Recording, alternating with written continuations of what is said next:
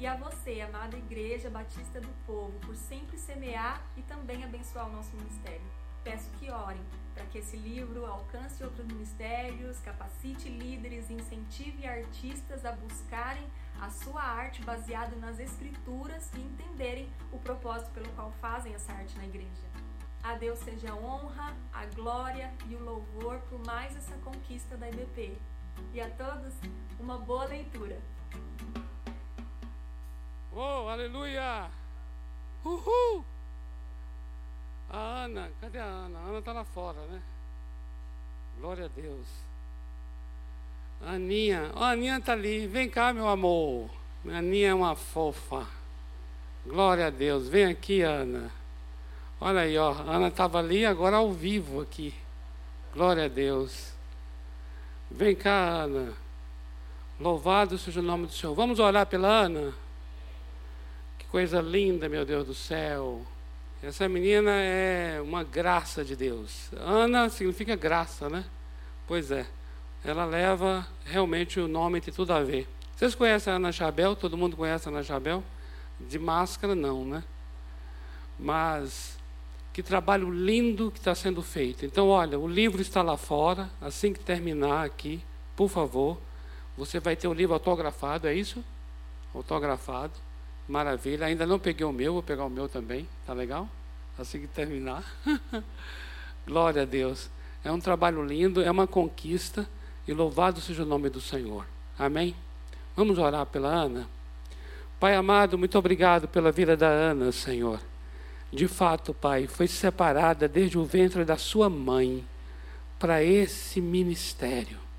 Meu Deus, como é lindo a gente ver pessoas separadas pessoas consagradas desde o começo para servir ao Senhor através da arte, através da dança. Obrigado, Senhor, pela vida da Ana. Obrigado pela história, pela biografia dela, Pai. O Senhor a forjou, o Senhor a trouxe a este lugar.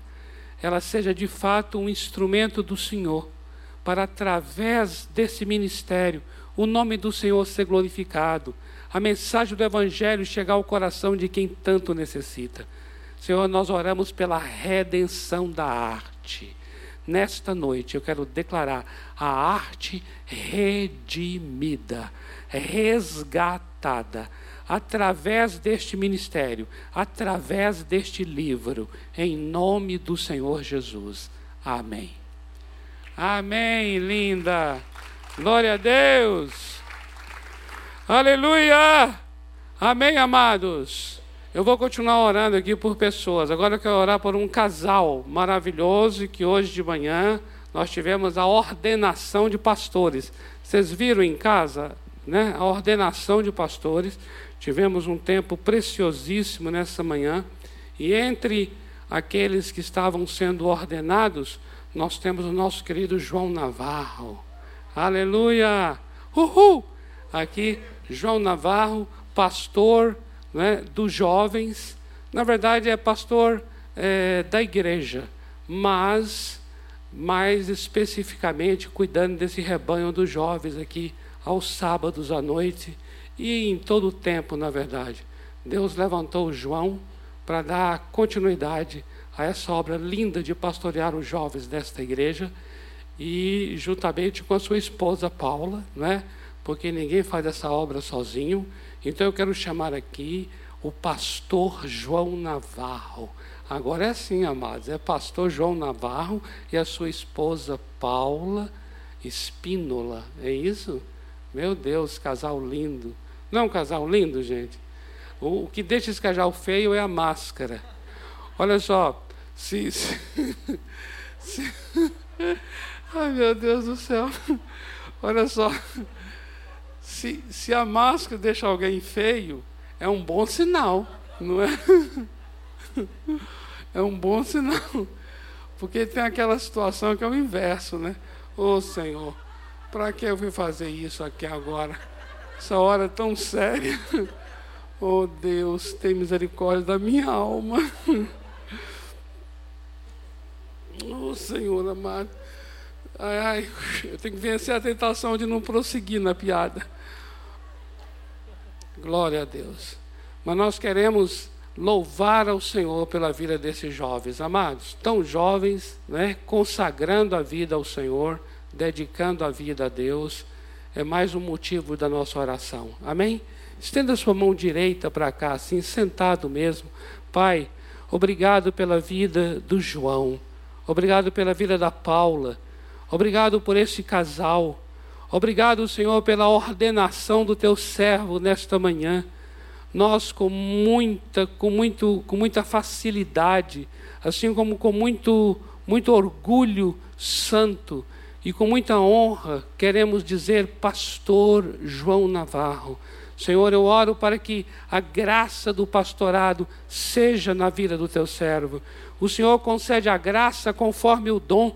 Por isso, conceda graça para que ele cumpra este chamado, Pai a graça se estenda para Paula, essa casa, uma casa levantada para pastorear jovens, para pastorear esta geração. Dê a eles um coração de pastor, um coração de guerreiros, um coração de atalaia, um coração de profetas, para poder alcançar esta geração. Sejam eles instrumentos do Senhor para alcançar essa geração de jovens, sejam eles homem e mulher que serão modelo para essa geração perdida. Deus, em nome de Jesus, nós oramos como igreja e declaramos que esse casal vai brilhar como luzeiro no meio desta geração.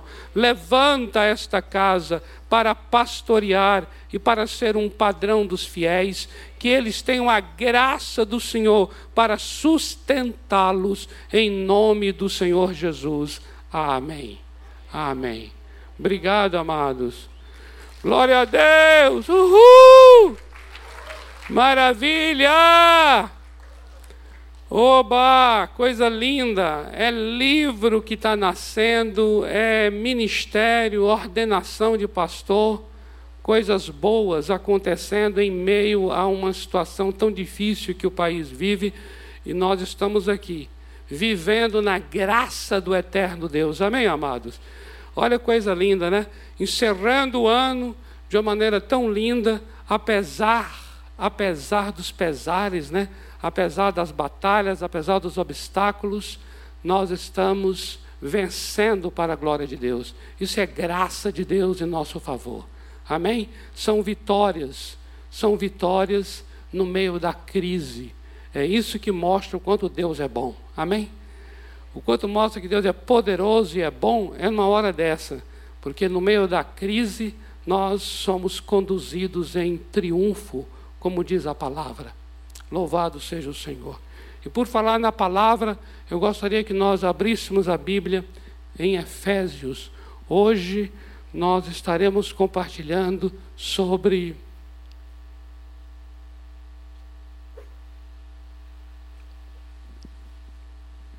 Essa, essa frase aqui eu não ensaiei com o pessoal da mídia, não, mas era bem a deixa aqui agora. Ó. Nós estamos compartilhando sobre, e aí bebe a água, aí entra a tela. Hoje eu tô que estou, hein, gente? Misericórdia. Olha só.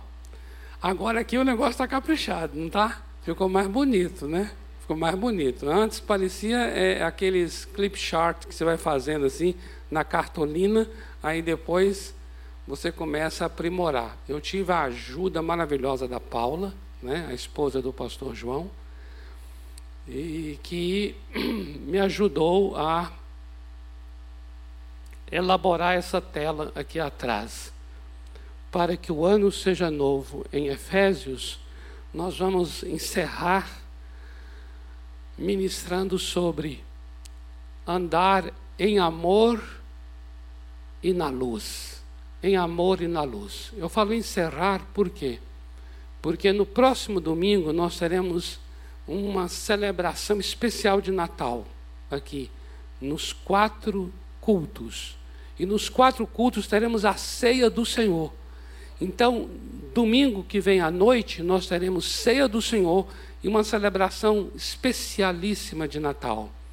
Até encorajamos você a convidar pessoas. Eu sei que a gente tem todos esses limites aqui de presença, amados, mas mesmo assim, convide, convide pessoas para nós estarmos juntos celebrando o nascimento do Senhor Jesus.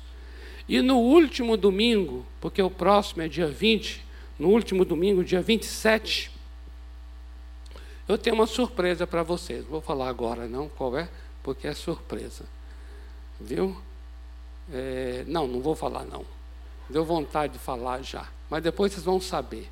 É uma surpresa, tem a ver com esse tempo difícil que a gente enfrentou, está enfrentando ainda da pandemia, e tem a ver com uma grande vitória do Senhor no meio dessa pandemia, justamente relacionado a essa a esse vírus, uma grande vitória do Senhor.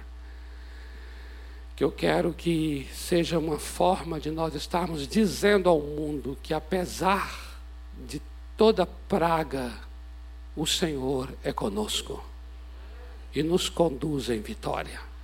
Amém? É uma forma de dizer isso no dia 27, último domingo do mês de dezembro. Então hoje nós estamos aqui, é, por assim dizer, né, encerrando, nunca se encerra nada, mas de alguma forma apenas a título do que nós organizamos, tá bom? Veja bem, é, no nosso primeiro encontro, quando começamos a compartilhar Efésios, nós falamos sobre é, benditos. No segundo encontro, falamos diante do Pai. Benditos diante do Pai. E benditos diante do Pai envolve os capítulos 1, 2 e 3 de Efésios. Ou seja, a primeira metade da carta. A carta tem seis capítulos. E a carta é dividida em duas partes, de uma maneira muito clara. A primeira parte é esta, do capítulo 1 ao 3, que tem a ver com a proclamação da verdade, que tem a ver com a, o fundamento da nossa fé. E a segunda metade, capítulos de 4 a 6, tem a ver com a prática da verdade, tem a ver com a nossa maneira de viver. É muito interessante isso na Bíblia, não só em Efésios, amados. É muito interessante. O quê? O que é interessante? De que a Bíblia sempre apresenta um fundamento primeiro, e esse fundamento é chamado do querigma, que é uma palavra grega para proclamação. Proclamação. É a proclamação da verdade. E essa verdade será o fundamento para a prática da vida, que é o ensino que vem em seguida. Primeiro vem a proclamação, o querigma. Aí depois vem o ensino, que é a didaquê, na língua grega. Didaquê. Isso mesmo, olha aí, ó. Já colocaram aqui esse também organizado pela Paula. Obrigado, Paula, viu? Como é que ficou bonito? Não ficou bonito? Ficou lindo. Olha só. As duas metades da carta, e aí envolve toda a carta, os seis capítulos. O capítulo de 1 a 3 é o querigma, a proclamação. É a palavra grega para proclamação. Enquanto a segunda metade é o didaquê, é o ensino, é a doutrina, é aquilo que será ensinado a partir da proclamação. E no querigma, quando há a proclamação, o que exige de nós é a fé. Enquanto no querigma, o ensino exige de nós a obediência. Na primeira metade da carta, de 1 a 3, uma palavra que resume e que indica essa proclamação e essa verdade é a palavra assentar significa que nós estamos assentados. Cristo está assentado nas regiões celestes e nós também estamos assentados juntamente com Ele. E assentar é um verbo que indica o final de toda uma obra. O Senhor realizou toda a obra e assentou-se à direita de Deus Pai. Significa a finalização da obra.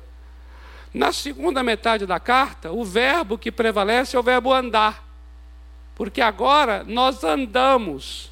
Então veja bem, Nós não andamos para assentar, nós assentamos para andar. Você compreende isso?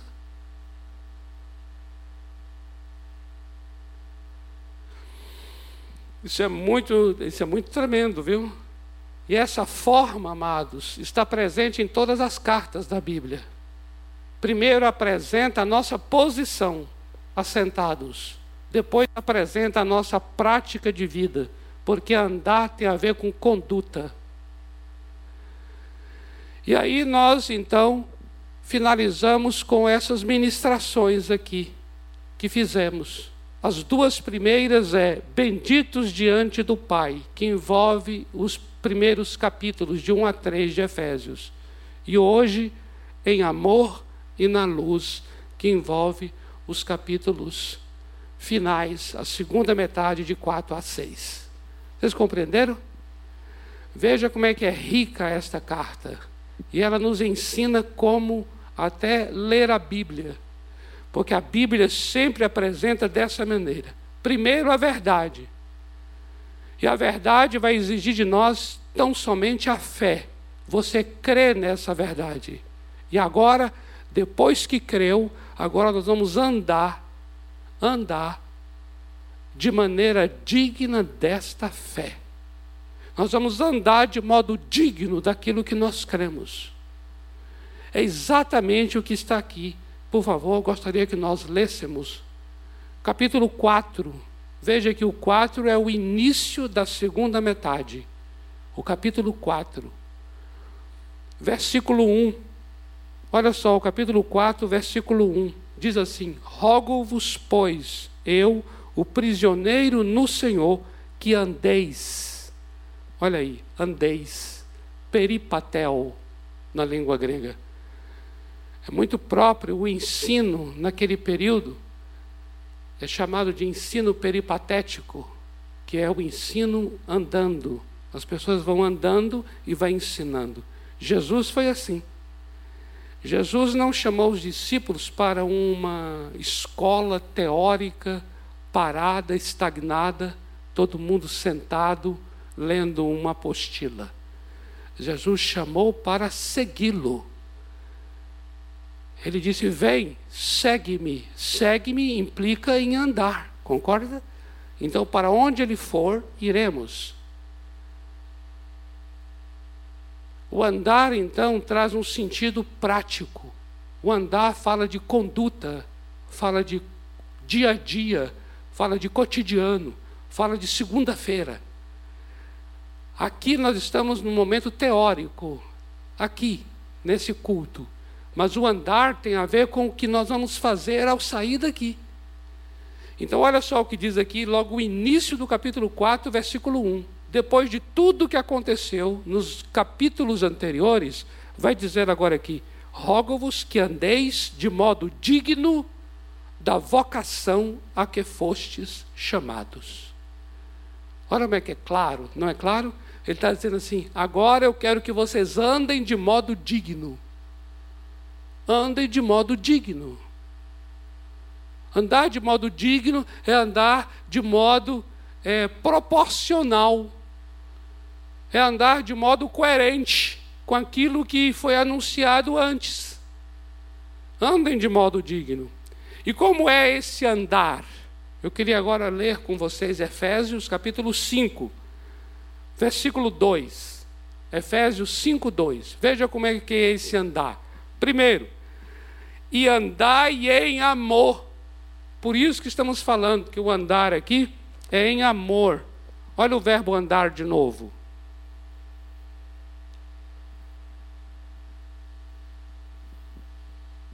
Andai em amor, como também Cristo nos amou e se entregou a si mesmo por nós, como oferta e sacrifício a Deus em aroma suave. Então, primeira coisa, andai em amor. Então, se é andar em amor, ele está, ele está primeiro dizendo: o amor seja uma prática, porque andar é prática, andar é vivência, andar é o que eu vou fazer. Então, ele está dizendo aqui: andai em amor, significa o amor seja uma prática. E aqui ele coloca um modelo de amor, como também Cristo nos amou. É o padrão. Então devemos andar em amor como também Cristo nos amou. E ele explica como foi que Cristo nos amou. Cristo nos amou, se entregou a si mesmo por nós. Então você veja que é um amor sacrificial. Então eu vou andar em amor como ele me amou. E como ele me amou? Entregando sua vida por mim. Logo, o meu modo de amar é um modo também sacrificial, onde eu vou me entregar em favor do outro. Segunda coisa, veja aí ainda no capítulo 5, olha para o versículo 8. Capítulo 5, verso 8 diz: Pois outrora erais trevas, porém agora sois luz no Senhor andai, olha o andai de novo, andai como filhos da luz. Então veja, andai em amor e andai como filhos da luz. Andai em amor e andai na luz. Amém? Está bem fundamentado? Então tá bom. Vamos então para a primeira parte. Andai em amor. Andai em amor. Olha o capítulo 4, volta ao capítulo 4. Vamos ler do versículo 2 ao versículo 6. Andai em amor. Amados, quando nós vamos falar agora de andar em amor, não existe amor aqui sem a existência do outro. Quando aqui diz andai em amor, nós estamos aqui nos referindo às nossas relações interpessoais. Compreende?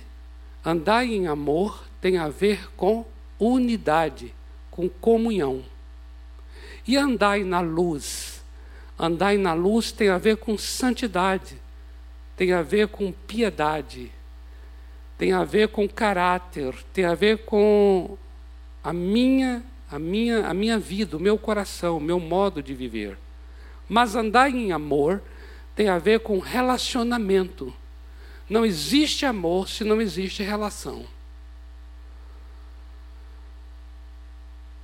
Para que ele diga que andar em amor, ele está já subtendendo aqui de que ele está falando dos nossos relacionamentos. Andar em amor, portanto, tem a ver com o valor que as pessoas têm na construção de quem somos e na construção do que fazemos. Andar em amor tem a ver diretamente com a relação que temos com pessoas que são pessoas a quem Deus usa em favor de quem somos e em favor de, do que realizamos. Então veja só aqui no capítulo 4, esse andar em amor, a partir do verso 2. Olha só. Com toda a humildade e mansidão Veja, nós lemos o verso 1 já, que diz que devemos andar de modo digno da vocação. Que modo digno é esse? Com toda humildade e mansidão. A palavra humildade, ela tem um sentido aqui, quando eu falo sentido, eu estou me referindo ao, ao significado da, da palavra na língua grega. Ele, tem um sentido de alguém que pensa a respeito de você de modo humilde. É isso que é andar em humildade. É alguém que não pensa de você nada mais além do que convém. Toda pessoa que pensa a respeito de si muito além do que convém é uma pessoa que tem uma profunda dificuldade de se relacionar. Por isso ele está já dizendo aqui, com toda humildade. Você vai andar de modo digno, mas é com toda humildade. Porque não há como eu viver de modo digno da minha vocação se não for pensando a respeito de mim, aquilo que é do meu tamanho, e não algo que seja muito além de mim. Quando eu falo muito além de mim, eu me refiro à arrogância, sabe? Arrogância, vaidade. A pessoa que pensa muito fora. Essas pessoas, elas são o quê? Elas são autossuficientes. Elas são independentes, elas são é, distantes, elas são solitárias, sozinhas, elas fazem sozinhas. Tem uma frase muito conhecida e muito falada por aí que é assim: se eu quero chegar com muito mais rapidez, eu preciso andar sozinho. Mas se eu quero chegar mais longe, eu preciso andar com os outros. E é bem isso mesmo. É bem isso mesmo. As pessoas que não têm essa, essa humildade, elas são pessoas muito ensimesmadas, voltadas para elas mesmas. E essas pessoas estão profundamente condenadas a não viverem a razão pela qual existem. Porque nós não existimos para nós. Nós existimos para Deus e para os outros. É sempre para fora de nós. Tudo que nós somos, tudo que nós recebemos, tudo que nós possuímos é para Deus e para os outros. Por isso é que é muito bom que comece dizendo assim, com toda humildade e mansidão. Mansidão tem a ver com uma espécie de gentileza, entende? É aquela pessoa gentil.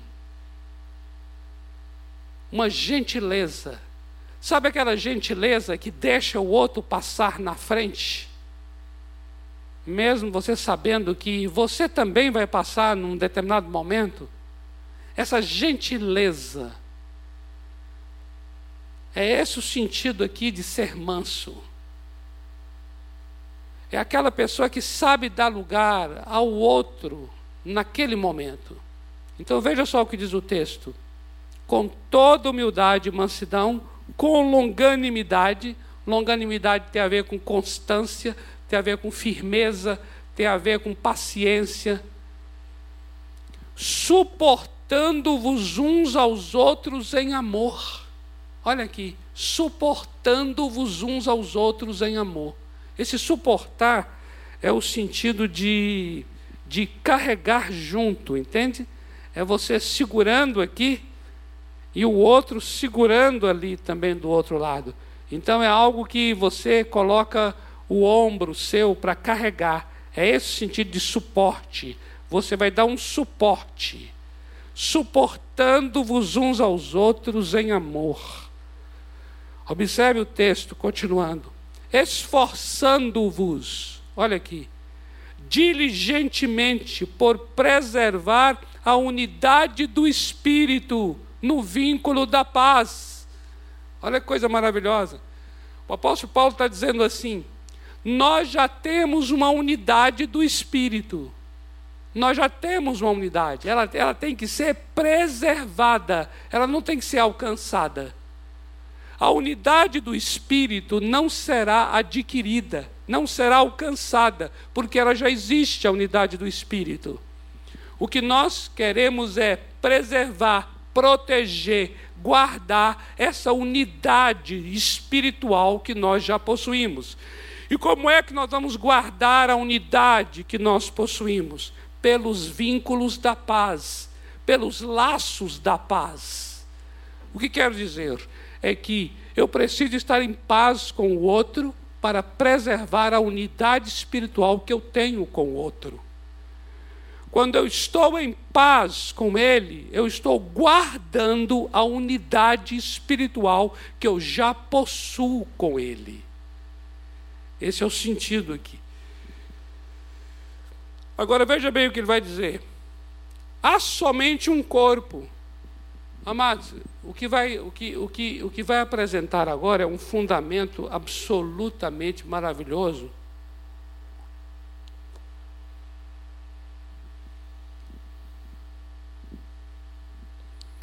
O que vai ser apresentado agora é um fundamento absolutamente maravilhoso para aquilo que eu quero propor a vocês para o ano que vem.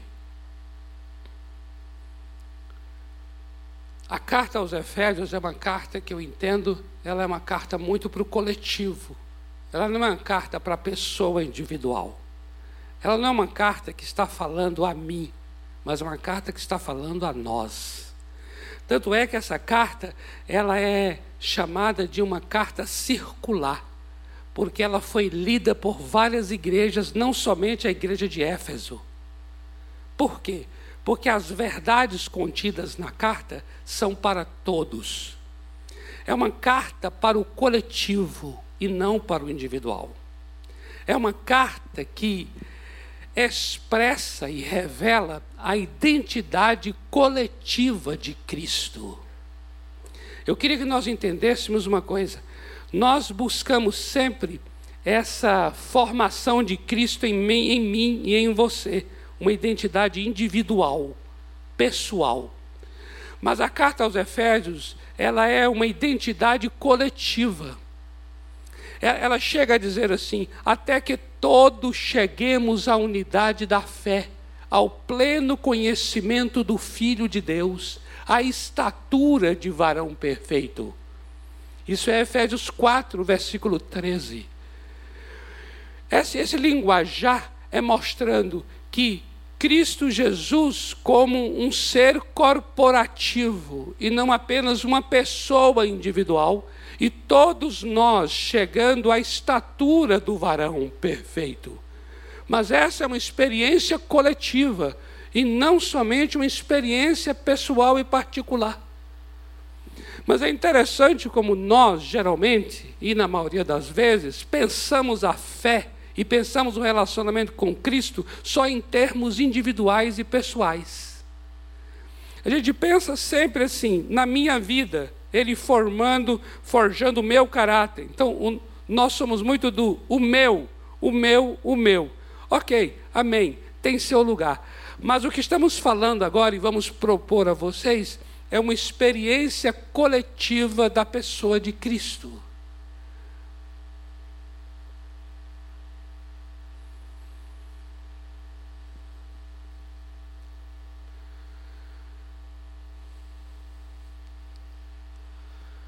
Vou até beber uma água aqui.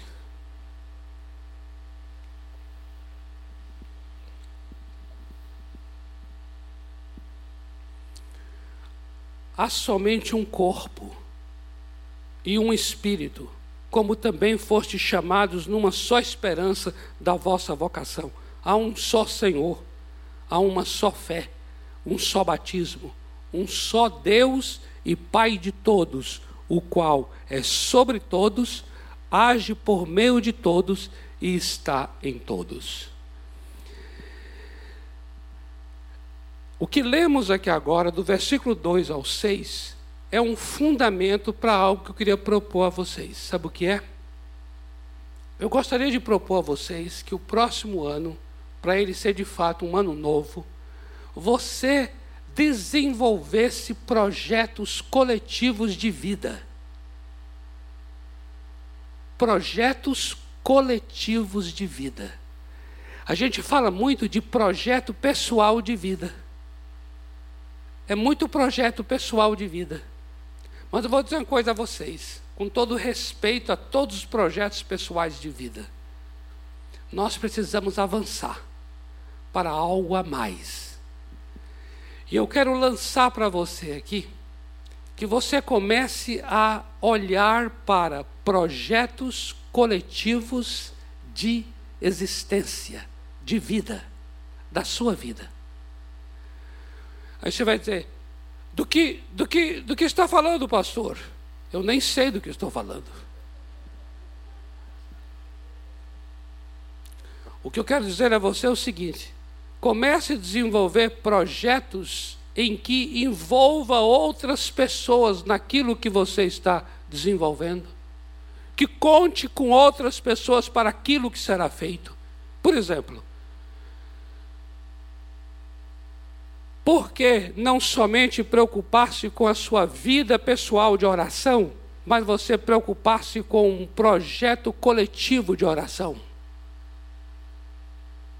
Por que você não contar com uma outra pessoa, ou uma outra pessoa, uma outra pessoa, seja duas, três, quatro, cinco, seis, dez, vinte, mas ter de fato um programa sistemático, coletivo e bem organizado de oração.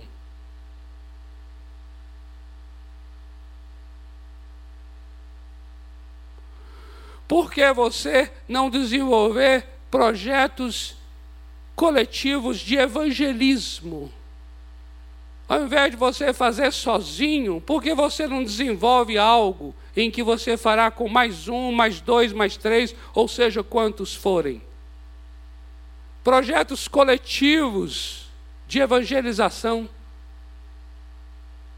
para poder contar é, com outras pessoas, e, e, e, aí vou, e aí vai ter a participação de pessoas que não são da mesma fé Pois justamente esse é o propósito, para que eles alcancem a fé através da sua vida e através de um grupo. Por que não desenvolver projetos coletivos de discipulado? Quando você sofre sozinho, é uma coisa, quando você sofre em grupo, é diferente. Você sabia que sofrer em grupo é melhor?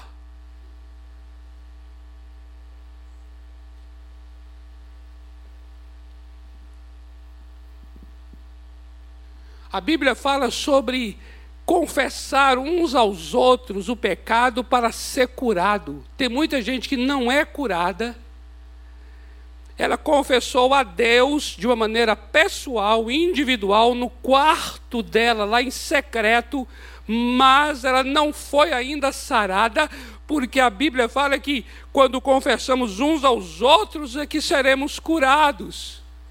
Porque há uma cura quando você confessa ao outro, quando a outra pessoa toma conhecimento da sua fraqueza, e nisto e somente nisto já te liberta.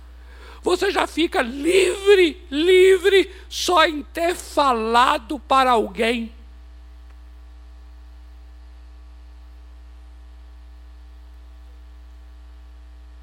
O povo está muito só. O povo está engolindo sapo só. O povo está implodindo, não está explodindo, mas as pessoas estão implodindo, implodindo por dentro.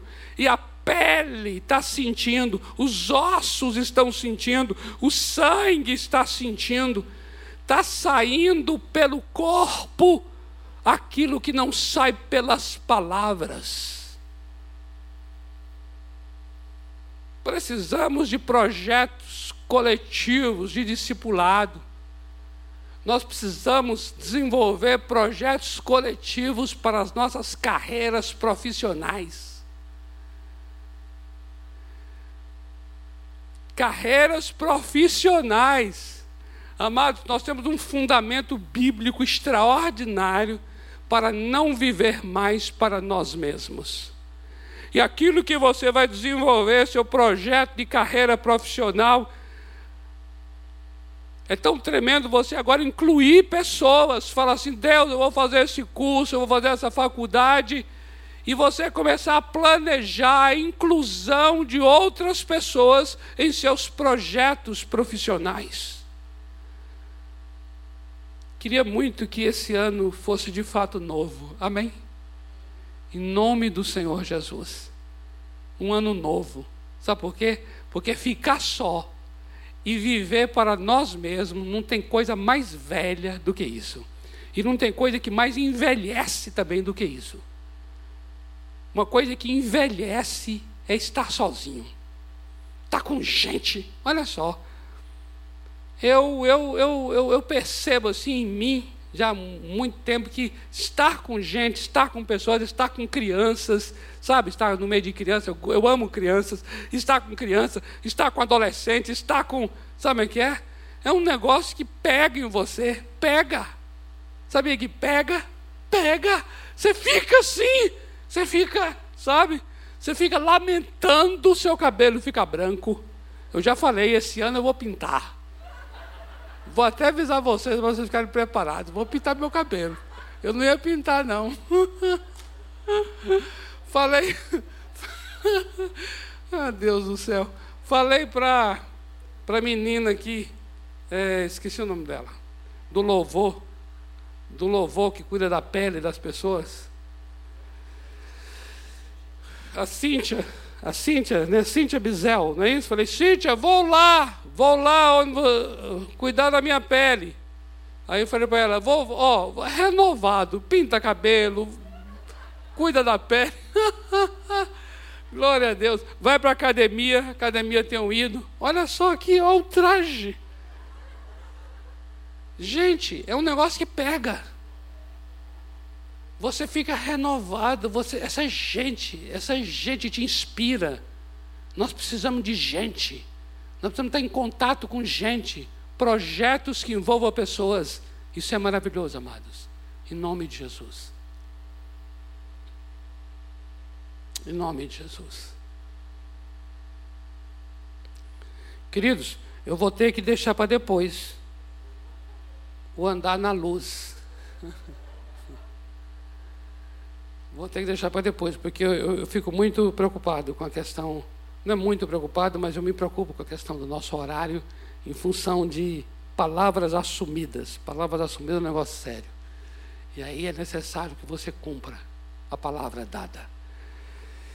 E mas nós podemos voltar isso aqui num, num, outro momento sobre o andar na luz. Eu apenas quero encerrar é, para poder encorajar você, em nome do Senhor Jesus, a você desenvolver e orar por isso, falar: Senhor, eu não quero ter olhos somente voltados para o que, para o que, para a minha transformação pessoal, para a minha vida devocional pessoal, para os meus projetos pessoais, para o meu ministério, para o que eu vou realizar. Não, Senhor.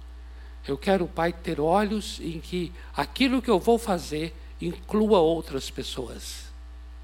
É melhor ter um time muito bom que destaque os valores individuais do que dedicar-se a valores individuais que pode ser que não afete todo o time. Melhor é trabalhar para que o time seja bom. Quanto mais trabalhamos pelo time, mais os valores individuais se apresentam. Nós precisamos trabalhar pelo corpo. Quanto mais trabalhamos por um corpo saudável, mais os membros individualmente são abençoados. Isso é tão tremendo, amados. Esse é um princípio bíblico tão profundo. Nós somos muito mais abençoados quando pensamos coletivamente do que quando pensamos individualmente. Eu gostaria muito de encorajar você, a você ser um homem ou mulher que entre 2021 dizendo assim: Deus, eu quero desenvolver projetos coletivos de vida, porque eu sou um só com meu irmão, nós temos o mesmo espírito. Então, Senhor, nós temos que trabalhar juntos. Amados, há tanta coisa de Deus para você através de vida de outras pessoas. Quando você começa a fazer grupos de oração, você começa a ver que Deus usa pessoas para abençoar você. E desenvolve sua vida particular de oração. Isso é muito tremendo. É na experiência coletiva que a vida individual é edificada. Amém? Quero muito, em nome do Senhor Jesus, que você tenha olhos para isso. Vamos orar? Eu queria chamar os amados aqui, que nós pedimos para a gente repetir aquela canção de é, a nossa vida construída, né? No Senhor Jesus, Ele é o nosso fundamento. É exatamente isso. Ele é o nosso fundamento. Tudo que nós vimos no capítulo 1 até o capítulo 3, aquilo é fundamento, é o nosso fundamento. Esse fundamento ali, na primeira parte de Efésios, chama-se em Cristo. Efésios é a carta que mais você encontra essa expressão, em Cristo. E a segunda metade de Efésios tem a ver com o nosso modo de agir, nossa maneira de andar. E como é que vai ser o nosso andar? Vai ser fundamentado naquilo que já foi feito em Cristo. Por isso, Ele é o nosso fundamento. Por isso, tem tudo a ver cantar essa canção num momento como este agora. Amém? Vamos ficar em pé, amados, para nós cantarmos. Em pé é sempre melhor, né? Em pé o diafragma é, é liberado, né? E aí você pode cantar melhor. Está aqui o Gênesis. Um dia, eu vou, um dia eu vou ter um cabelo desse do Gênesis. É verdade, Gênesis. Gênesis é lindo. Gênesis é maravilhoso. E o nome dele é fantástico. Gênesis. É um homem dos começos. Em nome de Jesus.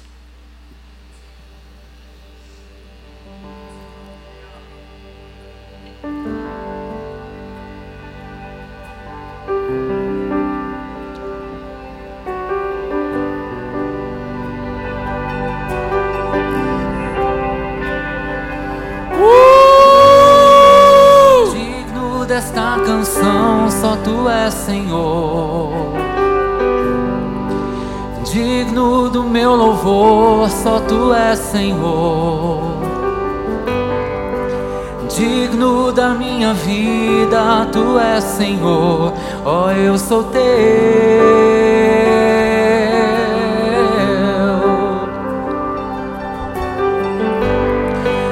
Nome que é sobre todos é o Teu Jesus fonte da salvação, só tu és Jesus. Digno da minha vida, tu és Jesus, ó, oh, eu sou teu.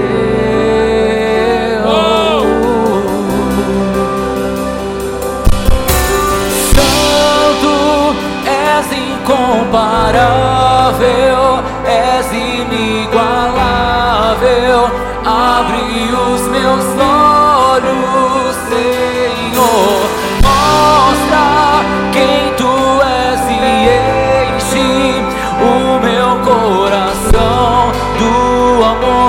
faz mudar o mundo.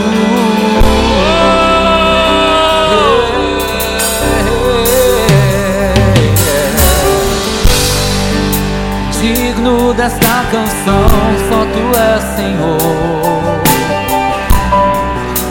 Digno do meu louvor, só tu és Senhor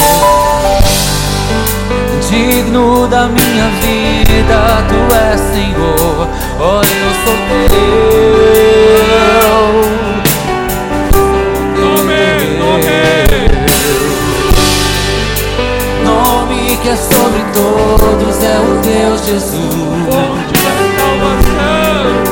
Fonte da salvação, só tu és Jesus digno da minha vida, tu és Jesus, oh eu sou teu.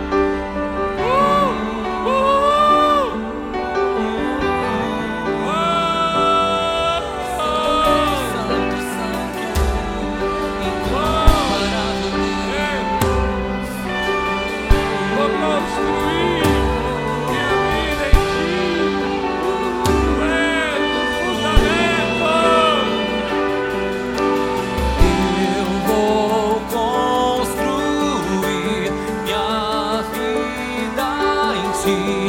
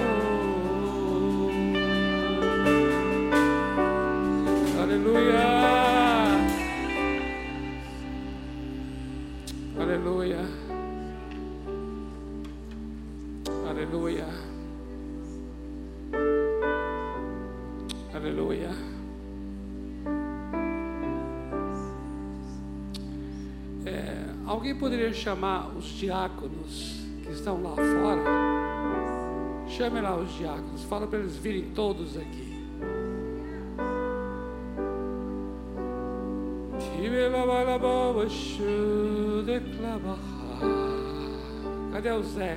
O Zé. Vem aqui, meninas. Como é que elas estão bonitas?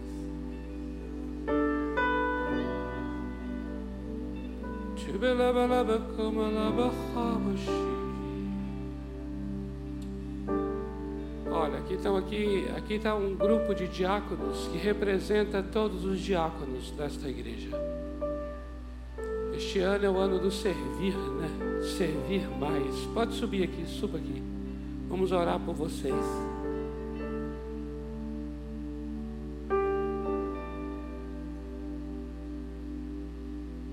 esse negócio aí do preto com verde ficou bonito, hein? Aleluia. Amados, nós precisamos uns dos outros, na é verdade. Não há como realizar nenhum trabalho se nós não tivermos outras pessoas para poderem compor conosco e serem complementares, porque aquilo que a gente não sabe fazer, o outro sabe fazer. Entenda bem isso.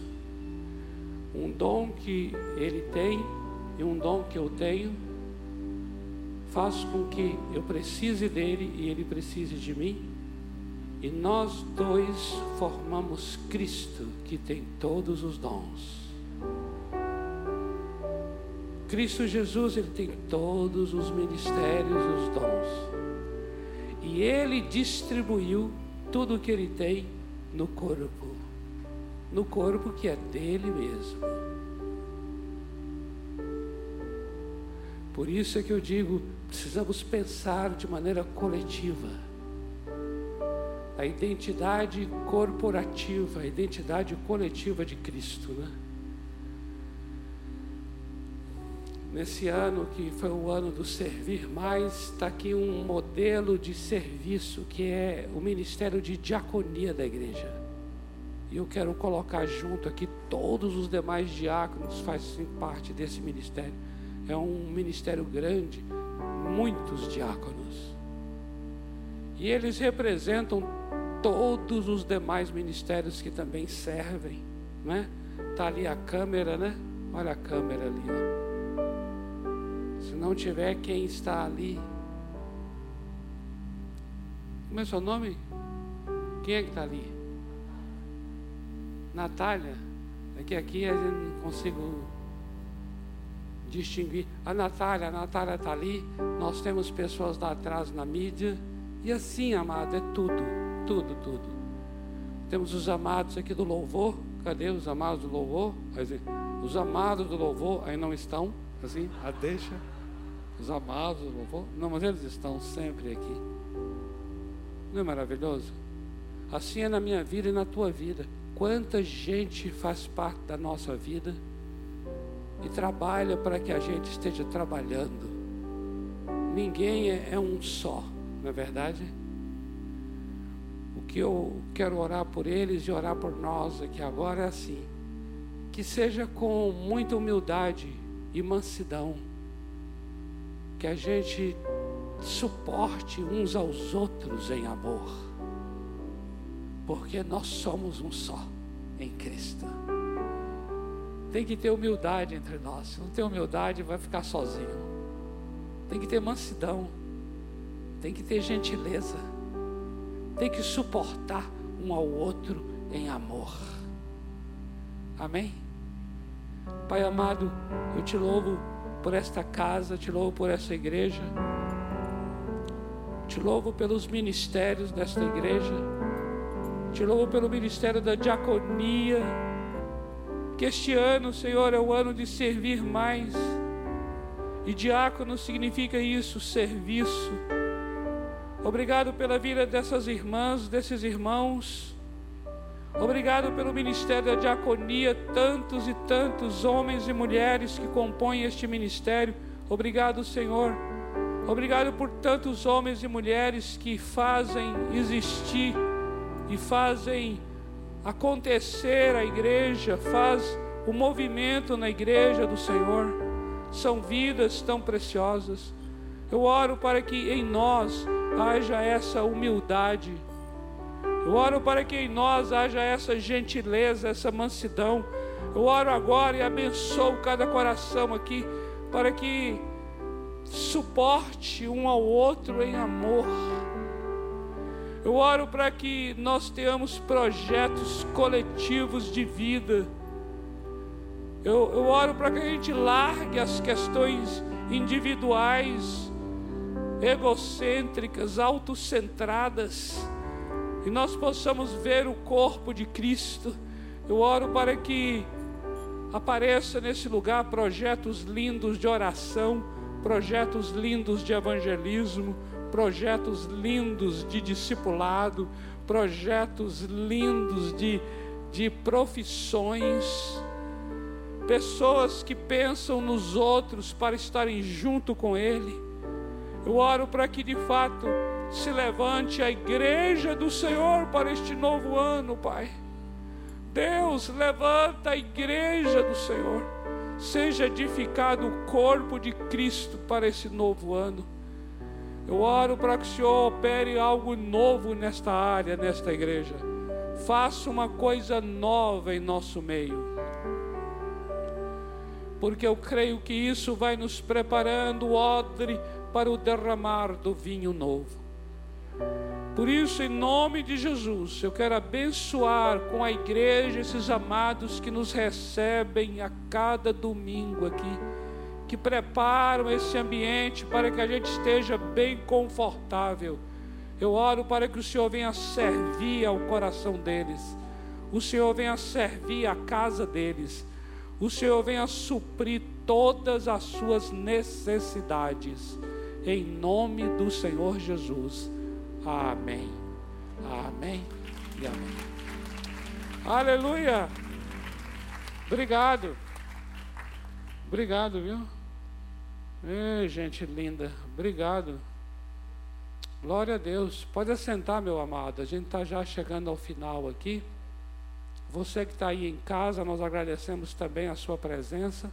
Lembrando que no próximo domingo nós teremos a ceia do Senhor e um especial de Natal. Algo muito lindo preparado pelo nosso criativo. E por falar em criativo, não esqueça ao sair daqui de dar um abraço ali na Ana, tirar uma foto com ela, levar o livro, se possível for, abençoá-la na aquisição deste material, em nome do Senhor Jesus. Amém.